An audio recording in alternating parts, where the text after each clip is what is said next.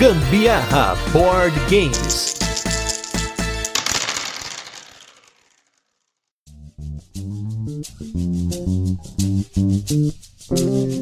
Fala galera, beleza? Aqui é o Gustavo Lopes do Gambiarra Board Games e hoje nós estamos começando em mais um turno de comentários, que é um programa que a gente fala sobre assuntos relacionados ao universo de jogos de tabuleiro, mas que não estão envolvidos aí com o jogo da semana.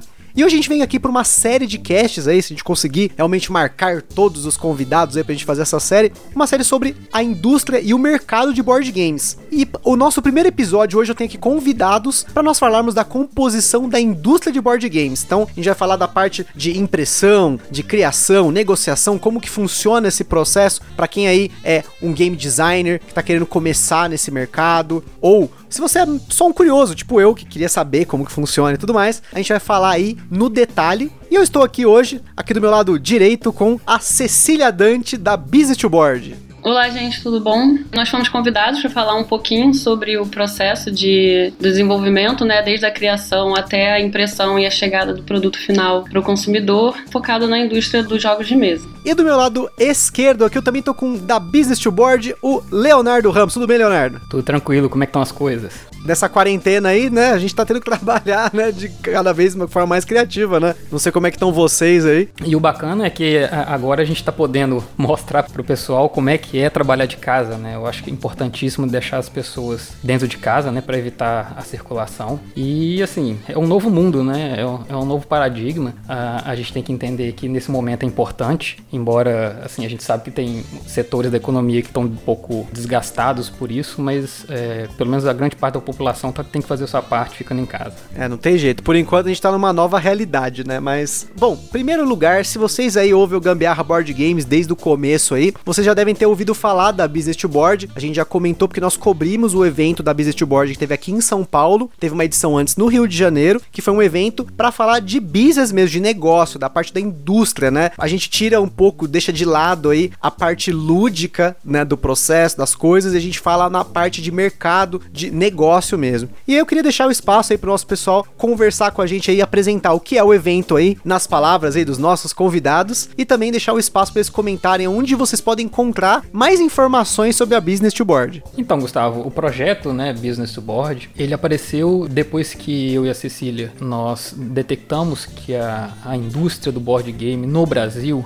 era uma indústria com, vamos dizer assim, uma cadeia faltando vários pedaços, né? Como se, você pode imaginar como se fosse uma corrente, né? Que está faltando alguns elos, né? Quando a gente compara a indústria que existe fora do Brasil com o que nós temos no Brasil, a gente vê que o Brasil ainda é, é deficiente de alguns setores, né? Não só deficiente no sentido de não existir alguns elos dessa corrente, né? Como outros elos dessa corrente que existem, eles estão ainda assim num, num momento ainda de muito primitivo, né? Claro que nós já temos empresas consolidadas no setor que são responsáveis pelo board game estar tá crescendo de forma assim vertiginosa nos últimos anos, né? Mas a gente sabe que tem várias pequenas empresas que precisam se profissionalizar, né? Deixar de ser uma empresa assim que está começando a adquirir alguns conhecimentos que são caros a qualquer empresa e também ter um, um nível de profissionalismo para poder fazer negócio com as outras empresas que já estão aí há mais tempo, né? A gente com esse nosso movimento, né, desse projeto, a gente quer não só dar a oportunidade de aparecer novas pessoas que ocupem as lacunas que não existem, né? E aquelas que já estão aí no, no mercado, elas poderem ter um, um pouco mais de treinamento para poder executar as suas funções, né? Seja ela um estúdio, seja ela uma editora, seja ela uma fábrica, para a gente poder ter uma indústria forte para que essa indústria cresça. Né? Algo importante que a gente tem que mencionar é que um dos motivos que a gente de decidiu fazer esse projeto é que a gente percebeu, dentre outras coisas, que o mercado de board game ele vem crescendo, né, como eu acabei de falar, mas ele está começando a sofrer alguns, ah, vamos dizer assim, alguns problemas, né, perceber alguns problemas que é justamente a questão de você ter essas lacunas. A gente acredita que o board game pode crescer ainda mais Só que para ele crescer ainda mais, as pessoas que estão envolvidas não só no mercado como na indústria têm que entender que o profissionalismo é importante, né? Você crescer é, a indústria significa todos os membros que fazem parte dessa indústria se qualificarem e crescer junto, né? Lembrando que assim a nossa ideia com o projeto é, Business Board é que ele consiga se tornar um canal de comunicação entre as diferentes partes que são envolvidas né, dentro do mercado. A gente é, tem feito isso através do evento e também através de divulgação informativa nas nossas mídias sociais, no Facebook e no Instagram. A gente tem tentado passar mais informações para os profissionais da área, né? E não só profissionais, é, como o Léo acabou de citar, gente, isso inclui empresas pequenas, médias e grandes, para que todo mundo consiga compreender qual é o seu papel, qual é a sua função e quais são os nossos gargalos, né? Como o Léo acabou de dizer também.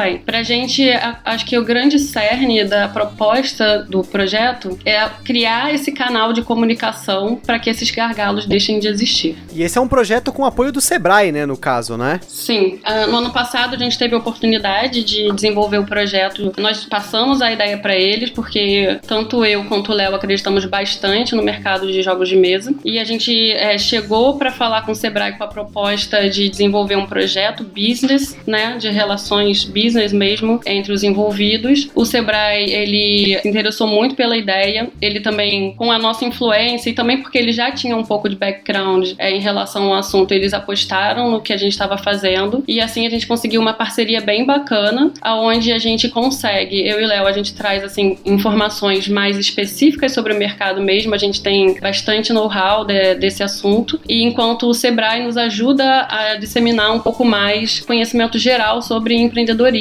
criação de empresa, formalização. Eu acho que essa combinação ela tem sido essencial para a gente conseguir criar esse canal de comunicação. E uma coisa importante que você falou, até aqui no nosso podcast, a gente comenta muito que para nós o board game ele é um hobby, mas a gente tá tentando sair do hobby. Até você falou um termo que não é usual do pessoal utilizar, que é jogos de mesa, né? A gente costuma falar board game, jogo de tabuleiro, mas quando você fala o jogo de mesa, né, que seria o tabletop game, né? Você já tá subindo a categoria para falar de algo mais macro, né? A gente tá falando de card game, de board game, mas o termo correto. Então, a gente tá dando os nomes corretos aos bois aqui já, né? É, essa questão de nomenclatura, ela é bem interessante. Muita gente fala board game. A questão da gente decidir, dentro da nossa empresa, não usar esse termo, consciência de que nem todo brasileiro tem intimidade com palavras em inglês. A gente prefere usar é, realmente jogos de mesa. E a gente não costuma utilizar jogos de tabuleiro porque a gente não quer confundir aquela pessoa que não tem intimidade, né, com o hobby, que para muitos é um hobby, pra gente não é, pra gente é profissão. A gente não quer confundir essas pessoas para fazer com que elas acreditem que todo jogo de tabuleiro necessariamente tem um tabuleiro, né? É, nós que estamos habituados sabemos que muitos jogos são jogos meramente de cartas, é, são jogos de miniatura, às vezes não tem tabuleiro. É, a gente inclui no jogo de mesa o RPG, o que na realidade a gente tem tentado diferenciar ao máximo são os jogos modernos dos jogos tradicionais. Ao mesmo tempo, a gente também evita usar essa terminologia de jogos modernos, porque na verdade eles são simplesmente jogos. Essa separação do moderno e do tradicional é existe uma questão importante em relação à indústria, né? Que é fazer com que os envolvidos percebam que o consumidor final de um jogo tradicional e o consumidor final de um jogo moderno, dito moderno ou simplesmente jogo, ele é um consumidor final completamente diferente. Ele tem que ser abordado de forma diferente, ele tem necessidades diferentes e exigências completamente diferentes também. Então a gente vem trabalhado para tentar, digamos assim, definir melhor do que, que a gente está falando e o que, que as pessoas precisam começar a compreender se elas realmente quiserem se profissionalizar na área. E uma coisa bacana é que vocês tiveram um evento que vocês fizeram no Rio de Janeiro primeiro, né? No, foi em novembro do ano passado, se eu não me engano? Exatamente. Depois teve agora, no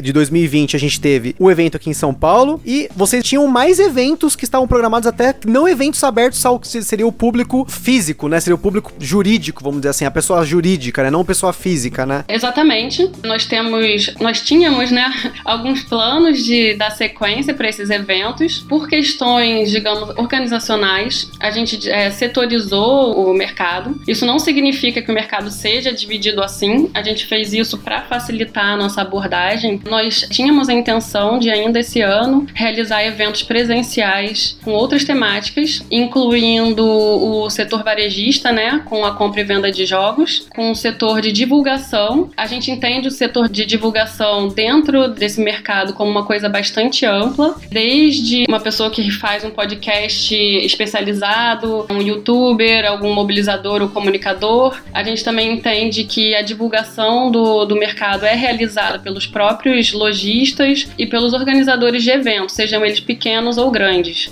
Os eventos pequenos, mensais, né, dentro da indústria, eles têm um papel é, realmente importante de você capilarizar, né, você conseguir permear e aumentar e divulgar o jogo de tabuleiro para pessoas que não necessariamente estariam envolvidas ou seriam robistas.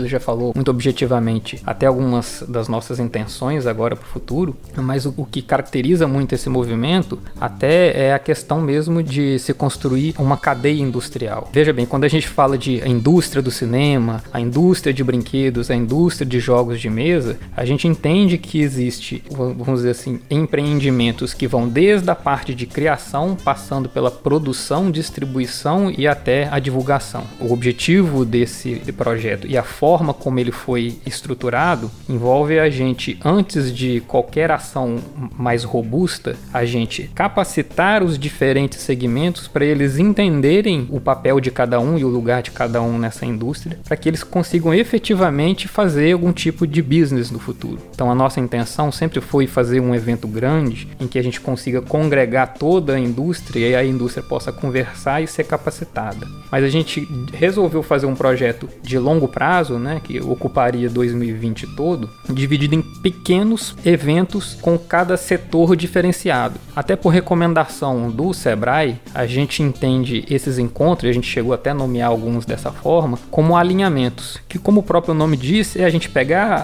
as pessoas envolvidas num determinado setor e alinhar elas da forma como a gente pode fazer de mão dupla, né? Não é, é a gente quer entender quais são as demandas daquele setor, criar mecanismos do setor conversar entre si, né, dos envolvidos em cada setor, se entender como setor e depois a gente poder pegar esse setor e colocar ele em contato com os demais setores. Quando a gente fez essa divisão, a gente entendeu que a gente pode ocupar todo o setor criativo dentro do setor que envolve o maior número de pessoas físicas, né? Que foi o evento que a gente fez da primeira etapa. A primeira etapa, como você mesmo falou, foi dividida em dois eventos. A gente fez um evento no Rio e um em São Paulo. A gente, a princípio, pretende fazer eventos nas duas capitais em paralelo, até porque a gente consegue atender um público maior. A gente sabe que a, as características do Rio são bem diferentes da de São Paulo, mas são duas capitais que têm um grande número de pessoas interessadas, não só já trabalhando com o board game, como também interessados. Um outro viés que a gente tem no trabalho é a gente apresentar o setor para pessoas que querem entrar na indústria de jogos, né? Não é só para quem já atua. A gente sabe que como tem lacunas nessa indústria e a gente precisa de pessoas para ocupar essas lacunas, a gente está apresentando para qualquer interessado o que, que é, quais são essas lacunas, porque eventualmente alguém conhecer conhecendo o projeto, vê, pô, olha só que legal, tem aí um, uma lacuna na indústria que ainda não tem ninguém fazendo. Eu posso, quem sabe, investir nisso. Quando a gente pensa em indústria internacional, a gente vê que esse elo ele é formado por vários profissionais e várias etapas né, de uma construção de um, de um produto. Uma das coisas que hoje a gente sabe que falta muito no Brasil é coisas que envolvem componentes e todo o setor de produção, desde produção gráfica, desde produção de plástico, papel e outros materiais que a gente sabe que são usados menos, mas ainda assim são usados, como por exemplo indústria têxtil para fazer uma dice bag. Você tem aí a indústria de metal que você pode fazer é, moedas personalizadas para fazer um Kickstarter, como um bônus ou alguma coisa desse tipo, né?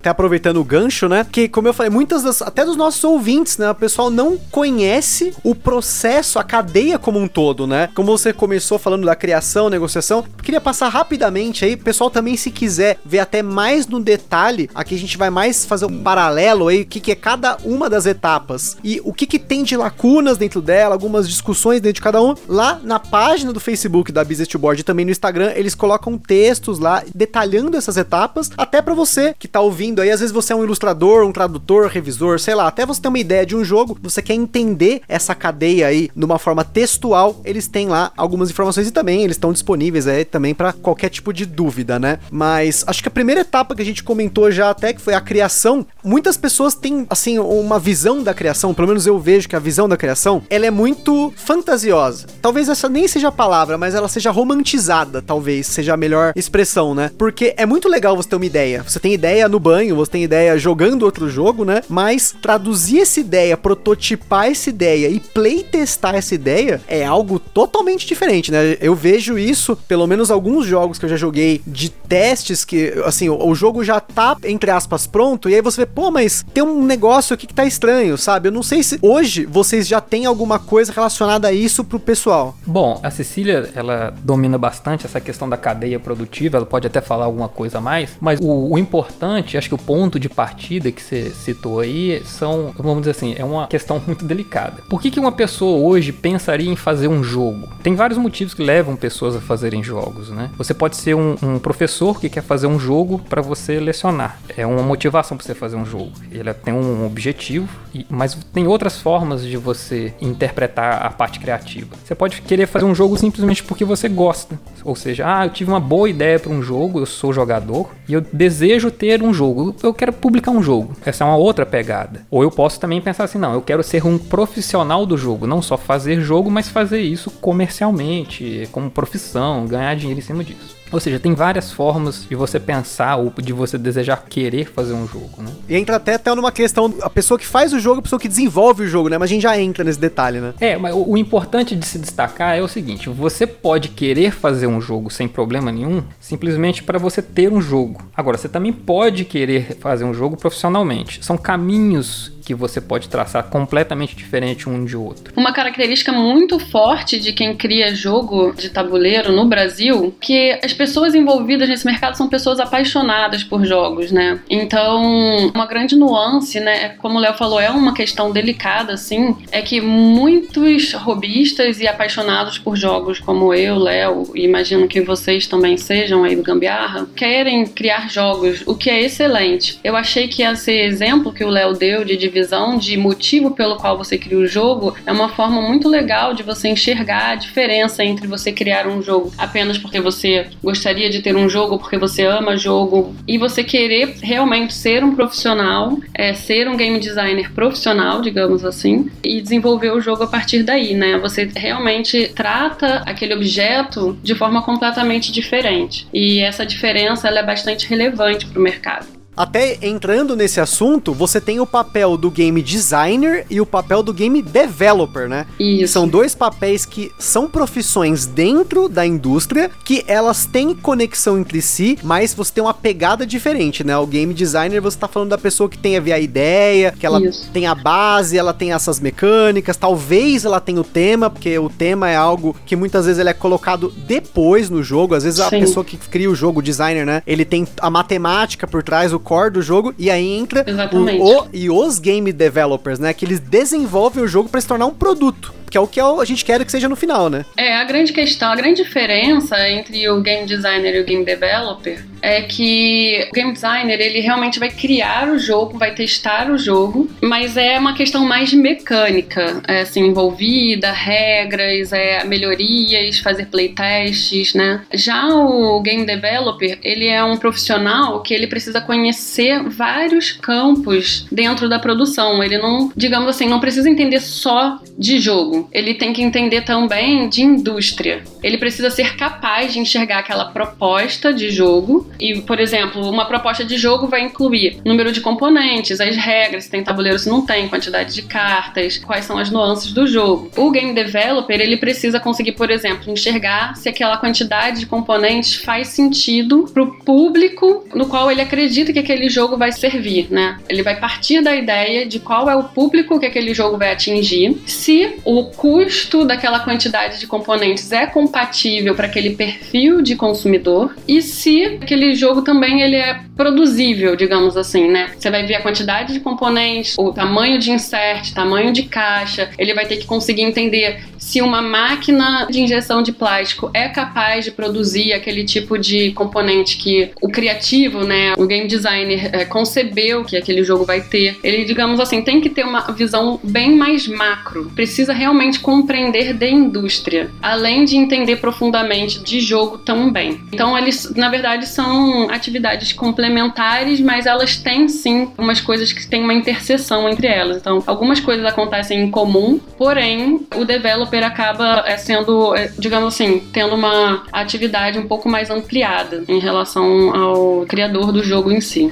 Uma comparação que é muito útil nessa hora de entender o que é o developer é quando você faz um paralelo junto com a indústria é, literária, com livros. Né? O autor de livro ele é semelhante ao game design, né? é a pessoa que vai criar aquela ideia inicial, aquele produto. O developer, o game developer, ele já é mais comparável ao editor, que toda vez que você chega com um livro para uma editora, esse livro vai passar para um editor, esse editor vai ler o seu livro, vai sugerir algumas modificações mas ele não vai influenciar na sua obra, né? O developer, ele já tem uma influência um pouco maior do que um editor de livro, mas a função do developer é muito mais você transformar uma ideia num produto de verdade. Em algumas empresas, além do developer, você ainda tem o diretor, né? Que, que trabalha junto com o developer muito mais em cima da questão de custos, de fábrica, do que até o developer. O developer ele vai arredondar a parte estrutural do jogo para ele entregar para o diretor diretor de produto ou diretor de criação e fazer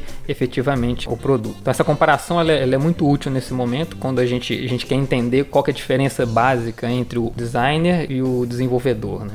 É bacana que você tem esse papel, porque quando você vai negociar o seu jogo como editora, que aí, legal, a pessoa teve a ideia lá, ela fez com, sei lá, com papelão, teve um monte de ideia, nossa, eu quero que tiver, ter miniatura, que, que tenha tabuleiro, o cara fez tudo amadoramente, testou com os amigos dele, né? Às vezes o cara acha que é suficiente, mas prototipagem e playtest é um negócio discutível, eu acho que é importante, pelo menos na minha visão, que o quanto maior número de pessoas que você não conhece jogar no seu jogo é melhor, porque aí você tem uma opinião que não é enviesada, né? Você leva para um evento e tudo mais, até isso também entra na importância dos eventos, né? Mas uma vez que você vai jogar isso para uma negociação numa editora, o game designer ele tem que estar tá preparado para ele ser podado, né? Porque é o que vai acontecer Sim. dependendo do que ele tem na mão, né? Até uma coisa importante a gente deixar aqui claro, o pessoal que tá ouvindo o cast aí e tem a intenção, tem um jogo que já tá desenvolvendo há muito tempo. Isso é uma fala do Fel Barros que teve inclusive lá no evento que ele comentou sobre muitos jogos chegarem para ele, porque o Fel Barros ele é um game developer na Cool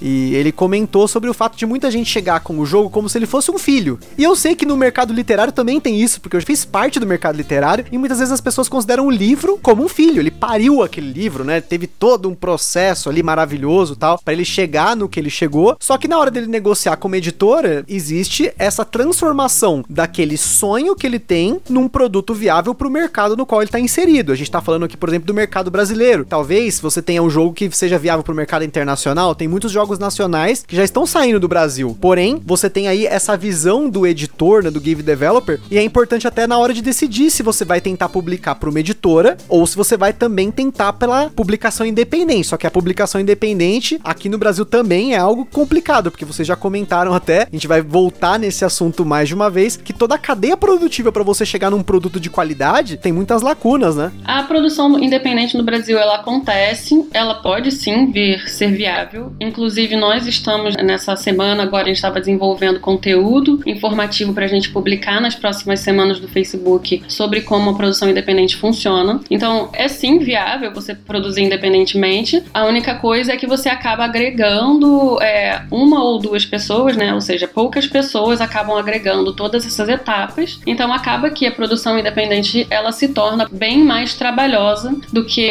você simplesmente ter a ideia do jogo, vender e aí a partir desse momento momento que você vendeu para uma editora, a editora vai ter que arcar com todo, todos os custos, dificuldades e trabalhos que envolvem a produção de um jogo. A gente não quer de jeito nenhum desincentivar os independentes. Sim, com certeza. Mas a gente sabe, a gente tem noção do tamanho do trabalho que é você ser independente, né? Então a pessoa que faz isso é uma pessoa com muita força, muita garra, é uma pessoa multitarefa, ela é capaz realmente de compreender esse mercado como um todo. Geralmente o caminho mais fácil envolve você você acabar vendendo o seu produto para alguma editora, porque você vai é, lucrar, né, com o seu produto e não necessariamente querer gastar o seu tempo com coisas que talvez você não tenha tanto interesse. Então é muito do perfil, sabe, de quem criou o jogo. É uma coisa muito é, individual e eu acho que qualquer escolha é válida, contanto que a pessoa tenha consciência de quais são as etapas que ela quer realmente investir o seu tempo. É uma coisa extremamente pessoal. Quanto a essa questão, né, do jogo ser um filho, eu acho que um jogo pode ser o filho, sim, de algum criador de jogo. Tudo depende de qual é a proposta, né? Como o Léo já comentou anteriormente. O que que você quer com aquele jogo? Se você quer simplesmente desenvolver um jogo porque você ama e aquilo é importante para você, não tem problema nenhum você tratar aquilo como algo que veio muito de dentro de você, até porque a maior parte dos game designers são pessoas muito apaixonadas pelo que elas fazem. No entanto, quando você quer, digamos assim, produzir o jogo mais profissionalmente e, e levar aquilo realmente como uma forma de se ganhar dinheiro e não somente como uma forma de expressar algo que você realmente gosta, que você queira estar tá gastando seu tempo e, e, se divertindo fazendo aquilo, a maneira que você trabalha esse produto é muito diferente, né? Quando é uma coisa mais pessoal, pode realmente envolver coisas mais emotivas, mas quando você vai tratar de algo mais profissional e você vai querer vender aquele produto para uma editora que vai enxergar aquilo de forma fria, aí sim, você realmente, como você disse, vai ter que ter aquele jogo de cintura para receber críticas, às vezes críticas que você não concorda, você tem que conseguir fazer autoavaliações, você tem que saber que às vezes você acha que você entregou um produto muito redondo, mas aí quando eles te devolvem assim, ah, pô, curti pra caramba seu jogo, mas eu acho que isso, isso, isso teria que mudar. Realmente cabe muito a você conseguir ver até onde você consegue fazer aquelas modificações. Geralmente a editora não vai fazer isso da cabeça dela, ela provavelmente algum tipo de modificação que ela vai pedir é porque ela deve estar pensando num público-alvo muito específico, ela vai estar pensando em custo, ela vai estar pensando em coisas que, que realmente fazem sentido para ela sugerir aquela modificação. Então é realmente uma questão muito pessoal, como o Léo falou, eu achei muito legal o que ele disse, o porquê você criou o jogo, para quem você criou o jogo, como você quer produzir esse jogo. Pensando nas etapas, né? Você teve aí toda a parte da criação, a gente falou também da negociação, que você vai ter que ter esse jogo de cintura para chegar na editora e saber que ele vai ter essa modificação, e o jogo ele acaba passando por essa revisão, né? Até porque quando a editora pega o jogo, a gente fala muito do gambiarra sobre jogos independentes de idioma. Isso é algo que eu sempre comento no podcast, porque quando a gente fala nível industrial de produção, quando um jogo ele é independente de idioma, significa que você não precisa produzir novos componentes né, para outro mercado. Então, se você fez o jogo aqui no Brasil e ele não tem um texto, o texto é manual, caixa, lá fora é mais fácil dele ser publicado porque você vai traduzir manual e caixa, então você não tem que envolver profissionais no meio, né, da produção para fazer tradução, para fazer adaptação, diagramação, porque tem determinados textos que traduzidos não cabe naquela carta ou naquele título, né? Então, nessa hora, o produto independente de idioma ele brilha, né? Porque você Sim. tem essa, essa diferença de mercado, né? Mas, se eu não me engano, o pessoal da Conclave Conclave chegou a comentar na palestra de vocês até uma curiosidade sobre o Gnomópolis, que tem aonde você tem texto, se eu não me, eu posso estar enganado, vocês me corrijam aí. Aonde você tem texto no Gnomópolis, eles colocam preto, porque é na hora que ele passa pela outra impressora, né? Porque você não é uma impressora comum, o pessoal acha que imprimir jogo a nível industrial é apenas imprimir de uma vez todas as cores, não é assim que funciona. Para quem quiser, eu vou deixar na postagem desse cast um documentário que a própria Cecília me passou sobre a Ludofact, que é uma fábrica de board games Games, né, lá fora na Alemanha, e ele mostra o processo de impressão que você tem seis impressoras diferentes, cada impressora imprime uma cor. Então ele meio que monta o produto no final. Então, quando você está imprimindo o Gnomópolis, você imprime em, vai, em cinco impressoras diferentes e as impressoras de texto, ele configura, ó, isso aqui vai ser português, aí ele passa, aí ele configura, isso. ah, isso aqui é o inglês e assim por diante, né? Exatamente. É assim que é produzido eu acho bacana reforçar essa questão, né? Não é à toa que a gente está falando mais de uma vez. É o porquê que você está querendo fazer um jogo. É esse é o ponto de partida, porque saber o porquê que vai dizer qual é o caminho que você vai seguir. Um exercício muito legal para você entender qual que vai ser a, sua pegada é você pensar para quem é o público que eu estou fazendo esse jogo, né? É para mim? O jogo vai ser a minha cara, vai ser do jeito que eu quero, que é o que você falou de, de seu filho, né? Ele vai ser um, um jogo que vai agradar as mesmas pessoas do grupo que eu jogo, ou seja, você está limitando demais o público do seu jogo. Então o seu jogo pode às vezes ser um jogo muito legal, mas ele agradar um grupo muito pequeno de pessoas. Já o profissional, já a pessoa que quer levar isso para uma editora, ele tem que entender que a editora quer ganhar dinheiro, né? Como qualquer empresa e quer atender o maior número possível de pessoas. Então, será que o seu jogo ele vai ser para um grupo específico de pessoas ou ele vai ser um jogo de, de massa que vai atingir o maior número de pessoas? Essa consciência, ela é fundamental para você começar todo o processo, né? Ok, então agora eu tenho a minha ideia fixa. Ah, beleza, eu quero fazer um jogo para atender um maior número de pessoas. Exatamente. Isso mostra a relevância de que a, a, criação de um jogo, ela na verdade, ela parte sim de um insight, mas ela parte de um insight de uma pessoa que é extremamente atenta às tendências de mercado, ela consegue entender como é que o mercado está funcionando, ele sabe qual é o perfil de jogo que, digamos assim, está no hype, ele sabe que ele vai conseguir vender mais fácil para uma editora específica que produz jogos que estejam no hype, e aí ele vai partir, na verdade, do consumidor final para criar o jogo. Ele não vai necessariamente partir do gosto individual, do gosto próprio. Ele vai ser uma pessoa extremamente consciente das tendências de mercado, ele vai conhecer bem o perfil de cada editora e ele vai começar a sua produção a partir daí. Pode ser que aconteça o contrário, né? Se você já tem uma boa relação com uma editora, uma editora de repente encomendar o contrário. Ah, eu preciso fazer uma versão de um jogo é, nacional desse jogo. Pode ser que ela também te chame ao contrário. Mas em termos de um jogo novo, né, totalmente novo, de uma forma geral, o game designer ele parte de quem eu quero atingir. Essa é a primeira pergunta que você deve fazer para você mesmo. Eu entendo que o game designer, ele não necessariamente ele deva focar nessa parte da indústria, mas é importante conhecer esses, essas etapas porque cada uma delas envolve profissionais diferentes, né? A gente já falou que na editora você tem o game designer, você tem o diretor, o diretor de arte, diretor financeiro, você tem a parte produtiva, no caso comercial também, e passando nas etapas na hora de produzir, legal, você tem um jogaço aqui, mas será que o mercado que você está inserido vale produzir um produto que tenha componente de madeira, componente Isso. de plástico, é, como vocês falou, miniatura? Primeiro ponto que vocês comentaram que já é justamente essa lacuna que nós temos hoje aqui no mercado na hora de produzir, né? Porque você produzir, por exemplo, cartas, um jogo de cartas, talvez seja o mais simples aqui no Brasil, porque nós temos indústria que faz a Copag, é o maior exemplo, indústria de extremíssima qualidade. Eu tenho jogos da Copag, baralhos da Copag que duram décadas, né? Você tem baralho de, dos anos 90 aí que tá zerado, não tem sleeve. A gente pensa em jogos de tabuleiro, pensa em sleevar os jogos. As cartas da Copag raiz nunca precisou de sleeve, né? Mas quando você fala do, da, dessa parte produtiva aqui no Brasil, vocês já enxergaram aí que tem essas lacunas, né? É, quando a gente pensa em indústria, a gente vê claramente algumas lacunas. Mas quando você faz uma comparação da, da situação do Brasil com lá fora, aí que você vê que o negócio é completamente esburacado, né? Não tem só lacunas, tem muitos e muitos buracos. O que, que acontece? Hoje, um dos principais desafios para se fazer jogo no Brasil é que boa parte do material que você produz aqui é importado. Ah, mas pô, tem a Copag aqui. É, mas o material que a Copag fabrica, né? O material com que a Copag fabrica, ele vem de fora também. Então já começa por aí. Ah, eu tenho indústria de plástico nacional. Tem, tem indústria de plástico nacional, mas dependendo do que você vai fazer, você precisa de insumos que vêm de fora. Então você já tem aí grandes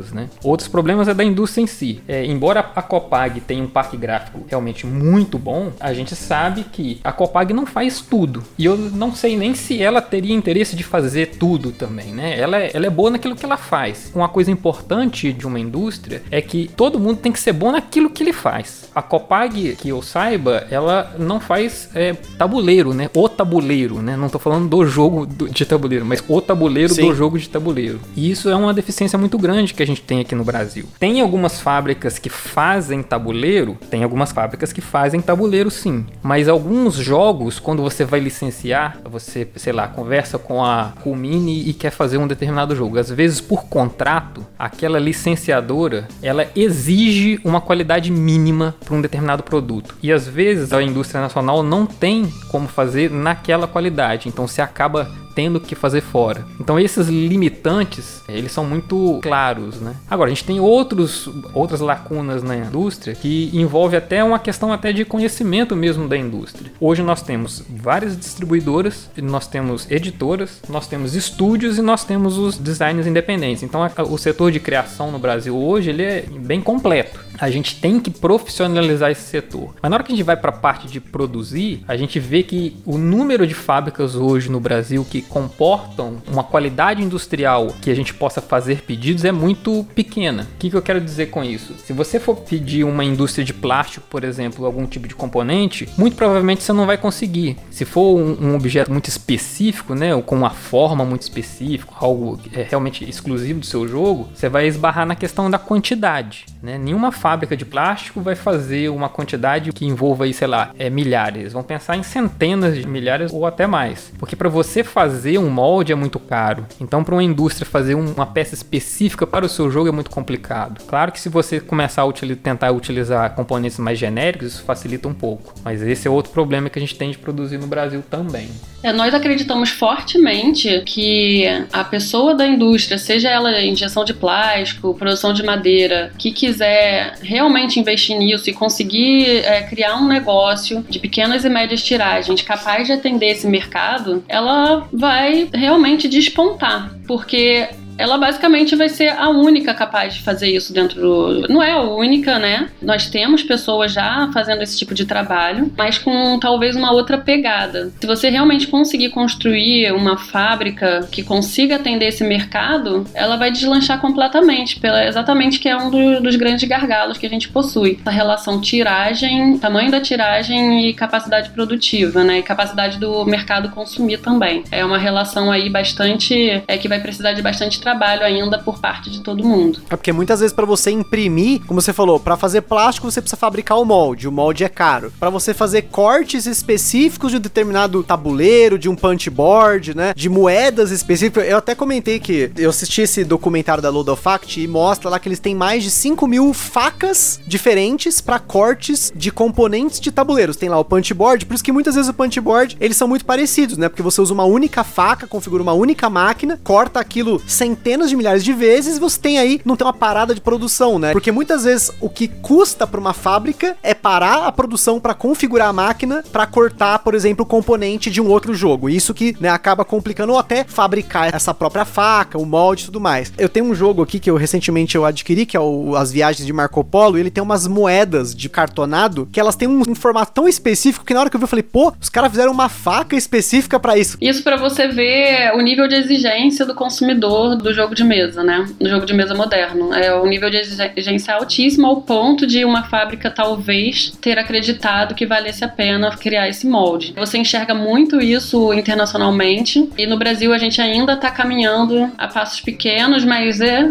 em breve será um pouquinho mais rápido em direção a conseguir ter esse tipo de qualidade de equipamento. Então, essa é a grande questão. Nós às vezes até temos é, equipamento, mas talvez as pessoas donas dessas indústrias não conheçam o mercado exatamente. Acima de tudo, precisamos investir muito em marketing e tentar aumentar esse mercado consumidor, tentar adentrar as famílias e, e outros perfis, né, para aumentar e que possa fazer passar a fazer sentido para a nossa indústria interna a produzir esses moldes e finalmente conseguir produzir pelo menos alguns componentes nacionalmente, né? Eu não digo exatamente o tabuleiro porque ele é realmente de uma complexidade muito alta, mas outros componentes como meeples, pecinhas, talvez punchboard, não sei, é muito viável e possível que passe a ser produzido no Brasil. Assim como existem sim algumas pessoas que já estão fazendo isso e trabalhando e melhorando cada vez mais. E antes da gente passar aí para a próxima etapa do processo, só fazer um comentário rápido aqui. Novamente, se você não assistiu esse documentário da Ludofact, por favor, assista porque ele é totalmente esclarecedor para você que gosta de board game. É sensacional, é um documentário que não é só para quem quer trabalhar na indústria, é mais para você entender como que funciona a produção e falando especificamente dos tabuleiros, né? Que a gente comentou sobre a complexidade do tabuleiro. Nesse documentário vocês vão ver que para fabricar o tabuleiro, você tem que ter uma, várias máquinas diferentes e vários componentes para cortar 감사합니다. E estabelecer uma qualidade mínima pro tabuleiro, porque se você pegar tabuleiros aí que você dobra, né, você percebe que não rasga. Tem tabuleiros de jogos antigos que eles rasgam por conta de dobrar, desdobrar. Para você ter uma noção, tem uma faixa de proteção extra, um layer extra ali que impede com que essas dobras consecutivas rasguem. Você tem uma forma específica para colar o tabuleiro, para dobrar o tabuleiro. Tem uma máquina sensacional que ela parece um moinho que ela gira o tabuleiro e coloca ele pro outro lado. Enfim, é muito complexo para fabricar tabuleiros na qualidade dos jogos que nós temos aqui. E você tem tabuleiros com duas dobras, né, que são aqueles tem quatro quadrantes, vamos dizer assim, né? E aqueles que são piores ainda, né, que tem seis quadrantes, por exemplo. Você pega um tabuleiro grandão aí, tipo do Lords of Hellas, se não me engano também do Lisboa também, é esse que tem seis quadrantes, é enorme, né? Enfim, quanto maior o tabuleiro, maior número de cortes e dobras, mais complexo é de fabricar. Então, para ter esse nível de qualidade que dura por muitos e muitos anos, precisa de um maquinário muito caro, né? E para imprimir na qualidade também é um maquinário muito caro e assim por diante, e principalmente fazer tudo num lugar só, né? E saindo da produção, a gente tem a distribuição. A distribuição hoje para vocês é, ainda tem deficiências aqui, já passando aí dessa fase da produção. As editoras aqui, vocês acham que elas já têm aí uma distribuição ok ou ainda assim precisa ampliar isso porque tem alguma lacuna aí no meio? Bom, a gente sabe que tem no Brasil hoje excelentes distribuidoras. Nós temos empresas empresas que distribuem hoje no Brasil, entre elas a Galápagos, né? Temos algumas outras empresas do setor que fazem a sua própria distribuição e algumas empresas que são, na verdade, distribuidoras, né? Elas não criam jogos, elas simplesmente pegam um jogo lá fora, licenciam e distribuem o jogo no Brasil. Mas a gente ainda acha que a gente precisa trabalhar sim essa questão de distribuição, porque a gente ainda tem aí uma demanda muito grande de jogos que estão sendo produzidos que essas grandes distribuidoras não conseguem suprir. Por exemplo, você tem é, editoras pequenas que não conseguem fazer a sua própria distribuição. Elas precisam de uma empresa distribuidora para distribuir esses jogos, né? Ah, por que, que uma editora pequena não pode, por exemplo, pedir para Galápagos distribuir seus próprios jogos? Isso é possível, mas isso depende de contrato. São empresas, né? Se às vezes as duas empresas não chegam a um acordo, por exemplo, a empresa A não consegue distribuir pela empresa B. Mas da mesma forma que você tem distribuidores de vários outros produtos, você consegue ter distribuidoras que atendem mais de uma empresa pequena. Esse tipo de serviço a gente está correndo atrás, porque a gente sabe que tem pequenas editoras que têm seus jogos e não conseguem atingir a, vamos dizer, o varejo a nível Brasil, né? Eles acabam ficando limitadas ou a distribuir por algumas lojas online ou algumas regiões específicas do Brasil. É muito difícil você atingir o Brasil inteiro, só as grandes distribuidoras,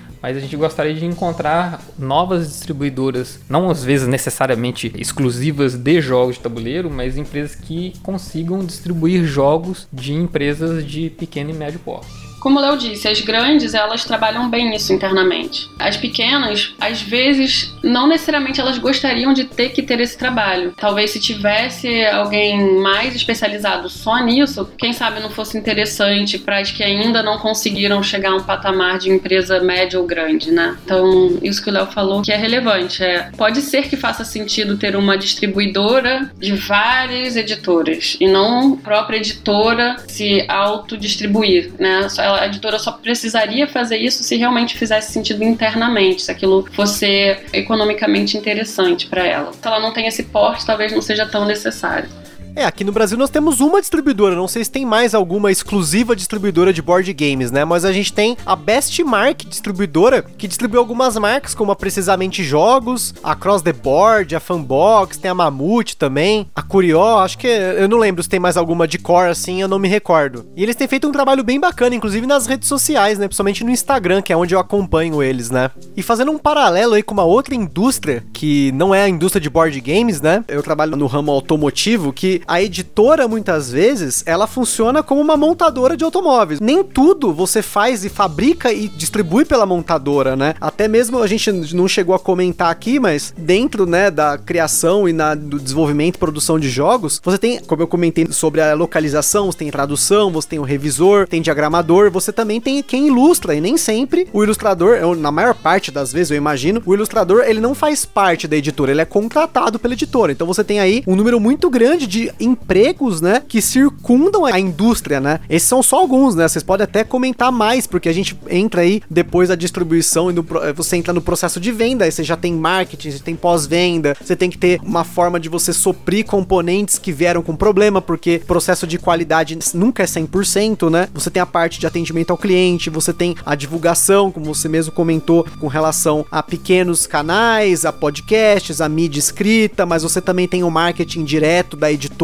ela tem um site, ela tem as redes sociais, ela tem um canal, ela interage com o público, né? Então você tem um número muito grande que às vezes as, as pessoas não enxergam, as pessoas que não estão dentro do mercado, que a indústria de board games ela tem um número muito grande de profissionais envolvidos que ela pode desenvolver, né? É, exato. E a gente também não pode esquecer também que temos aí tradutores, nós temos modeladores, né? Se você quer fazer um, um jogo que tenha miniatura, você precisa ter alguém que, que elabora essa miniatura, né? Geralmente é, é uma pessoa que trabalha em softwares de modelagem 3D e esse cara envia direto o trabalho dele para a fábrica, né? Que vai fazer a, a miniatura. A gente também não pode esquecer também do papel do estúdio, né? O estúdio às vezes ele é negligenciado nessa história toda. Aqui no Brasil. E onde normalmente se situa o estúdio? O estúdio às vezes ele faz uma ponte entre o designer e a editora. Às vezes o developer nem está necessariamente na editora. Às vezes o developer está no estúdio. O que a editora às vezes tem é um diretor.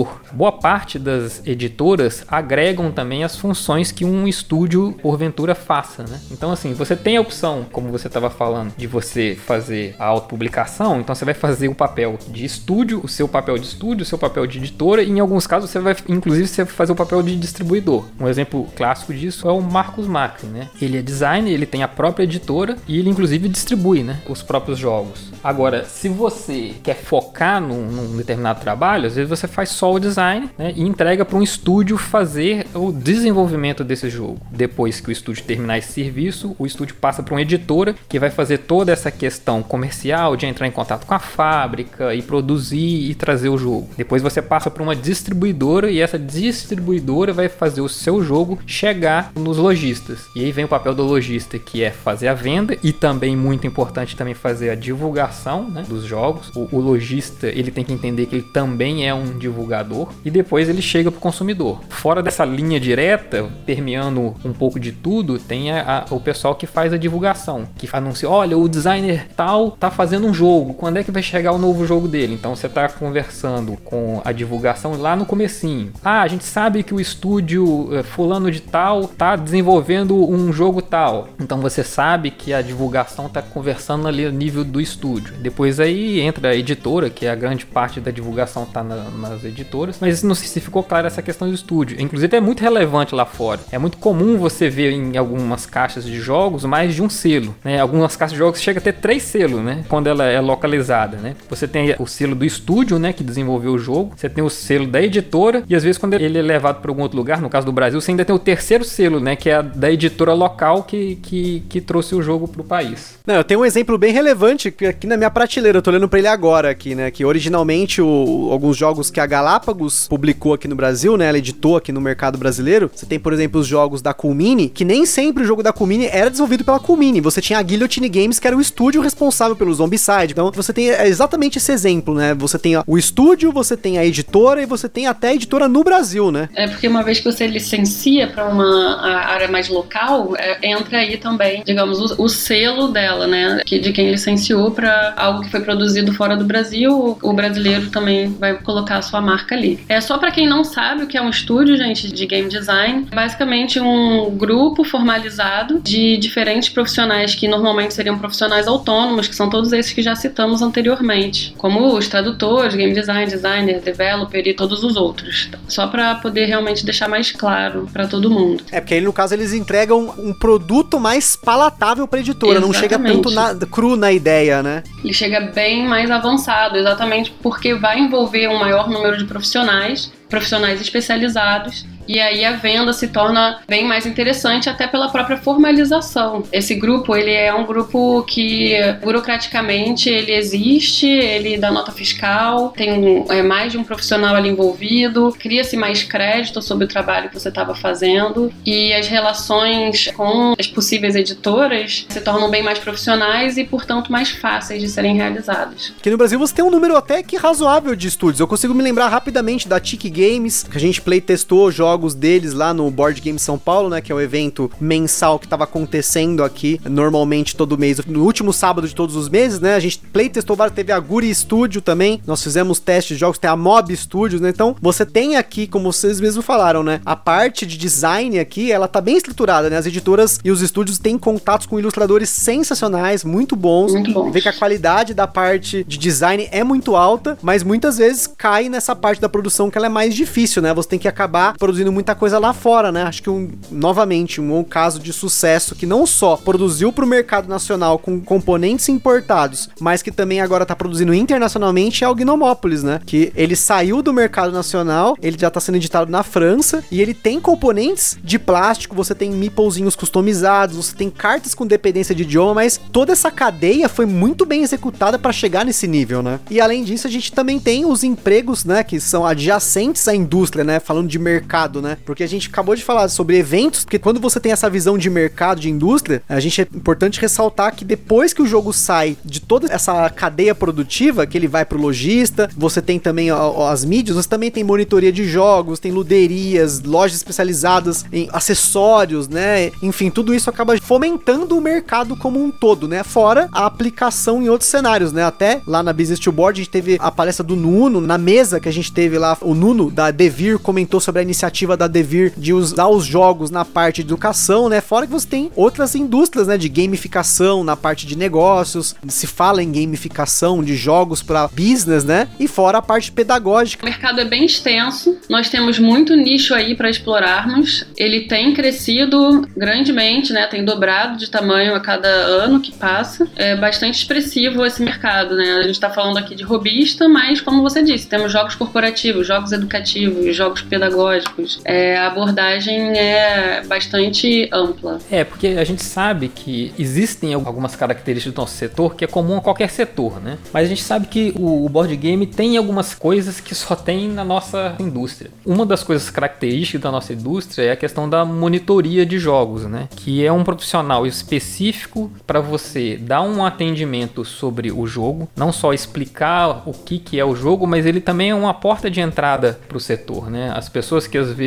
têm acesso ou algum evento em que elas conhecem jogos de tabuleiro, ou em alguma ludoteca onde eles podem conhecer jogos de tabuleiro, o monitor é fundamental. Não só para explicar o jogo, como para ele explicar, olha, tem outros jogos desse tipo, olha como é que isso aqui é legal, vem cá, olha como é que é muito mais do que aqueles jogos clássicos brasileiros que a gente tem hoje no mercado. E ele é um profissional que precisa ser bem treinado. Hoje nós já temos, inclusive, grupos que são especializados em treinamento de monitores, né? Nós temos pessoas aí no Brasil que uma das funções principais das empresas é você capacitar um monitor para que ele seja não só um, um bom atendente, como também um divulgador da indústria. Outra coisa que é muito característico do nosso setor é a questão de ludoteca, né? Em São Paulo, algumas pessoas falam luderia, mas no fundo é a mesma coisa. É um estabelecimento que, dentre outras coisas, deixa jogos de tabuleiro à disposição para os clientes conhecerem. E isso é uma coisa muito bacana porque é uma das principais vitrines do setor, né? Não só de você apresentar novos produtos, mas para você diferenciar os jogos de tabuleiro que nós temos atualmente dos jogos de tabuleiro tradicionais. Que é muito fácil você chegar e falar: olha, temos aqui um jogo de tabuleiro, e quando você começa a falar de valores, as pessoas começam a achar estranho, né? Mas por que, que esse jogo daqui é mais caro que o de lá? Aí você mostra o jogo e você consegue fazer com que aquela pessoa que inicialmente teve uma certa versão em relação ao preço entenda por que, que aquilo tem aquele valor. Porque a diferença de componente, a diferença de qualidade do material, o acabamento, o número de componentes e até a gramatura da caixa, do, do tabuleiro é, é muito diferente. É extremamente diferente. É um jogo durável. É um jogo para você pegar e você, sei lá, entregar pro seu neto jogar. Ou até tem valor de mercado, né? Digamos, você já jogou várias vezes e talvez você queira adquirir um novo jogo. É, você consegue revender ele ali com. Ele mantém o valor de mercado. Ele não é nem um pouco descartável. Sem falar na rejogabilidade, né? Boa parte dos jogos que a gente gosta são e que a gente decide comprar tem a ver com rejogabilidade, né? Não que todo jogo necessariamente precisa ter uma rejogabilidade, porque tem jogos que são feitos para ser jogados apenas uma vez, que também é coisa muito bacana. Mas quando você começa a colocar valor em um produto, tem que fazer esse peso também. Os jogos eles estão ganhando notoriedade agora em relação a, a outros cenários, né? Mas já é conhecido já há um bom tempo o uso dos jogos não só na educação como na questão empresarial também. Já é de longa data que pelo menos os jogos narrativos já são usados na educação no Brasil. Recentemente, nos últimos 5, 6 anos, os jogos de tabuleiro, especificamente as mecânicas modernas, também estão ganhando pesquisadores e professores na questão de aplicação em sala de aula e estudos em universidades. Mas a gente não pode deixar de lembrar que jogo por jogo já é utilizado em capacitações já há décadas. Esse movimento recente de reavivamento né, do uso dos jogos em treinamentos, não só empresariais, como capacitações, ele fica mais evidente por causa do nome gamificação, né, que é de certa forma um nome bastante atual. E você vê gamificação hoje em dia em quase tudo que a gente faz, né? Desde o ponto de cartão de crédito até o profissional do mês, qualquer coisa que você envolva algum tipo de competição ou até mesmo cooperação dentro de um ambiente empresarial ou até numa sala de aula, a gente tem visto que isso tem aproximado não só o jogo como nós o entendemos, indústria, hobby, como também setores que a gente está explorando muito né, recentemente. A gente pretende incorporar esses novos cenários em algum momento no nosso projeto, mas por hora o que a gente vai fazer nos nossos próximos passos é um trabalho mais próximo não só do comércio varejista, como também do setor de divulgação. Agora falando assim da realidade da nossa indústria, né? A gente passou aqui por todas as etapas do processo, a gente comentou sobre as diferentes profissões. Então você que tá ouvindo esse podcast, se você já tá inserido em alguma dessas profissões, será que cabe aí você começar a procurar o mercado? Mas falando na realidade brasileira, eu sei que assim, até a resposta é um pouco óbvia, né? Mas a diferença da realidade da indústria, pensando no Brasil, com o tamanho que nós temos aqui no Brasil, a população que nós temos, a indústria aqui no Brasil, do ponto de vista industrial que vocês tiveram aí com contato, talvez até com já essas indústrias de diferentes setores de papel, de plástico, de madeira. A realidade que nós temos aqui, ela tá muito distante, assim, de, sei lá, muitos anos atrás de uma indústria, por exemplo, alemã ou francesa, ou na verdade é uma questão só dessas donos de indústria, dessas empresas, enxergarem a viabilidade do mercado para começar a se aplicar nisso? Hum, essa pergunta é difícil. é, bom, a, a gente tem boas indústrias no Brasil que fazem alguns componentes específicos. Agora, a gente ainda realmente está deixando muito a desejar quando se pensa no todo. É, na produção de massa, ainda temos que aprimorar as técnicas. Se você conversar com as editoras hoje no Brasil, praticamente todas vai falar com você: olha, eu preferia muito mais produzir no Brasil do que ficar dependente da China, por exemplo. E olha que eu não estou falando de situações pontuais como foi essa de 2020, que envolveu a situação do coronavírus, em que várias várias indústrias na China ficaram paralisadas e isso afetou a produção e a distribuição mundialmente, que pelo menos até agora, né, abril de 2020 ainda não se normalizou. Mas assim, são questões que vão muito mais além, que é a questão fiscal, a questão de aduaneira, que também é, é importante. Um jogo às vezes costuma demorar muito a partir do momento que ele termina de ser produzido na China para ele chegar no, no lojista. Por quê? Porque aí vai a questão de fulfillment, a questão de embarcar na China, de chegar no Brasil, de passar pela aduana, ela chega na editora,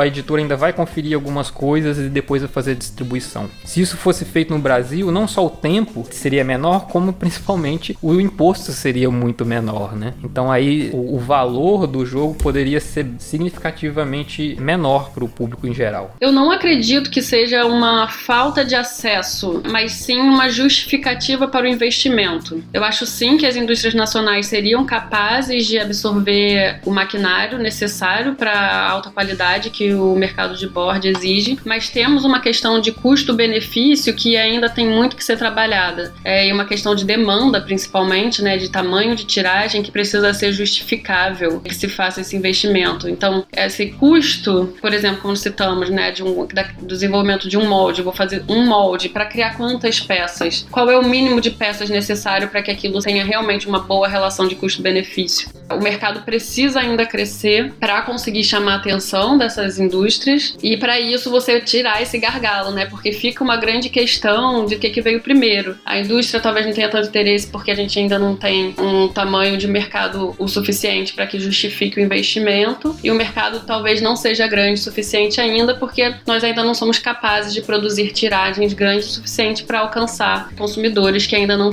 tiveram contato com esse hobby. E aí acaba influenciando no custo, né? No fim das contas, você vai importar, você acaba pagando em dólar e agora, principalmente, né, com essa questão do coronavírus, que acho que a gente pode finalizar nesse assunto, mas o impacto do coronavírus para a indústria de board game nacional é muito grande. Porque... internacional. O dólar influencia muito, porque como não é só no Brasil que é produzido fora, em outros lugares também é produzido na China ou em alguns países da Europa, e isso realmente vai impactar mundialmente a produção. O câmbio é um fator bem relevante. Mas será que talvez o câmbio, por conta da diferença da valorização do dólar em relação ao real, talvez o impacto aqui não seja ainda muito maior? Primeiro, a indústria não é grande, as tiragens não são grandes, o dólar em relação ao real é muito mais alto, portanto, o valor do jogo em relação ao salário mínimo, ele é muito maior do que, por exemplo, nos países da Europa, por exemplo. Né? Sim, né? Então, é. talvez o impacto aqui seja mais grave é, ainda. É, se né? você comparar com a Europa, sim, mas se você comparar com outra, porque não é só a Europa, Estados Unidos e América Latina uhum. que joga, né? Nós temos todo um mundo ali, tá? temos bastante gente na Ásia que joga, outros países da África que jogam. Então, assim, comparando Brasil e Europa, sim, concordo que o impacto é muito maior, porque a relação cambial é muito pior. Mas comparando com nossos pares, né, outros países da América Latina, talvez seja similar o impacto. Ela, por exemplo, a Devir, ela atua muito, a Devir e a Buró, elas atuam muito em, em países hispanofalantes. Então, ela, eles não produzem apenas para o Brasil, eles já têm no seu dia a dia incluído na sua distribuição a distribuição para outros países também, apesar de eles terem uma sede aqui, a Devir tem em outros países também, mas a distribuição inclui países da América Latina. Então, influencia bastante. Você comentou da Devir, né? Até um exemplo, de novo, voltando aí na produção do Viagens de Marco Polo, né? Que ele é um jogo que não é barato, ele tá aí na faixa dos 320 reais, então ele já é um jogo com um valor um pouco maior, com componentes muito bons, e dentro do jogo, para quem tem esse jogo, já deve ter visto que ele tem um manual em português e em espanhol, porque provavelmente na hora de fazer o print desse jogo já se incluiu tudo junto, porque barateava o custo na quantidade de unidades, né? Isso é extremamente estratégico durante aquele planejamento lá de trás que a gente estava falando, que acontece pré-produção, antes de você enviar tudo para todas as fábricas envolvidas na produção. É extremamente importante considerar esse tipo de coisa.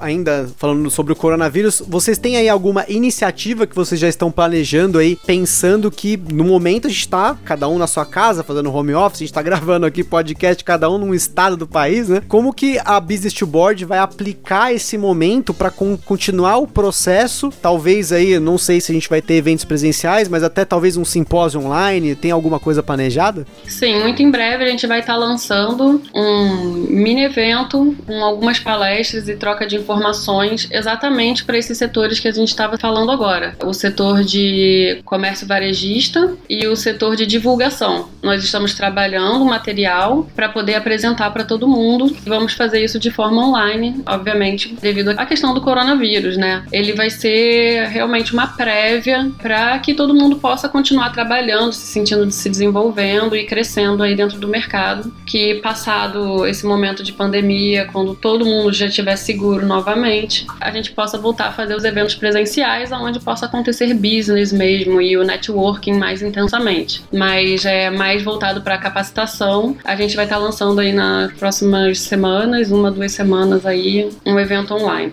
Bacana. É, a gente, na verdade, ainda não fechou completamente o formato, não sabemos se vai ser uma palestra, uma oficina online, um talk, mas vai estar tá aparecendo aí para todo mundo nas próximas semanas. A gente tem conversado com as editoras e algumas pessoas-chave dos setores para até nos orientar nessa questão. Vai ser uma ação do nosso projeto. Muito provavelmente, de novo, a gente vai ter a parceria do Sebrae, sempre que envolve algum tipo de capacitação, a gente busca as nossas parcerias. Temos novos parceiros aí chegando, em breve a gente vai falar sobre isso. Mas o, o importante é a gente saber que são eventos que realmente agreguem e eventos que estão diretamente vinculados com a demanda, né? Não adianta nada a gente colocar eventos para a indústria num momento como esse, sem que a gente esteja antenado com a realidade da, da situação. Sem dúvida nenhuma, nas nossas falas vai ser dito coisas sobre corona, sobre como lidar com essa crise. O que a gente quer é passar para as pessoas envolvidas nesses setores uma questão muito de atualidade, né? Não só capacitação, mas como eles passarem por esse momento difícil que está todo mundo enfrentando.